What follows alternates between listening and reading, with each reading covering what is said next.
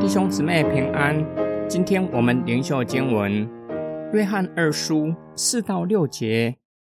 我看见你的儿女中有人照着我们重复领受的命令，在真理中行事，我就非常欣慰。夫人啊，我现在请求你，我们要彼此相爱。我写给你的不是一条新命令，而是我们从起初就有的。我们要照着他的命令行事，这就是爱。你们从起初所听见的那命令，就是要你们凭着爱心行事。约翰对信仰群体照着所领受的真理行事感到欣慰。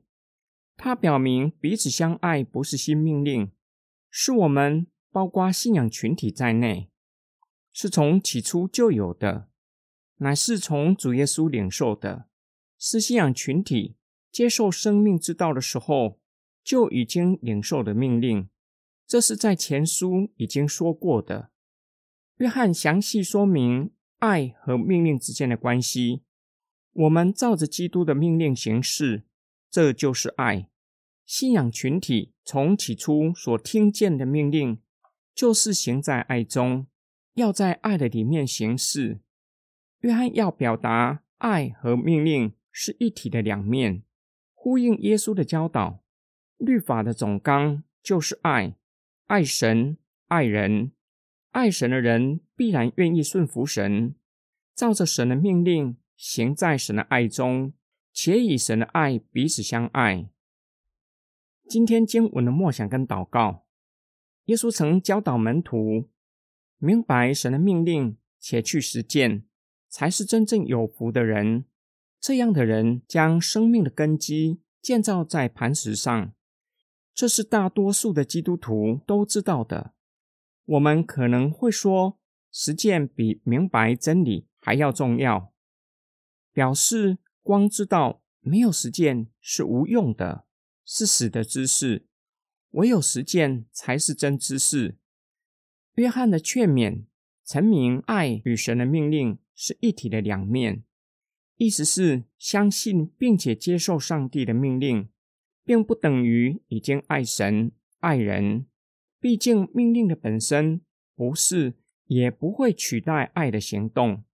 约翰的劝勉很清楚，照着神的命令行事，这就是爱。但是不是只要去爱神爱人就好了？不需要明白太多的圣经真理。也不需要去教导信徒上帝的命令。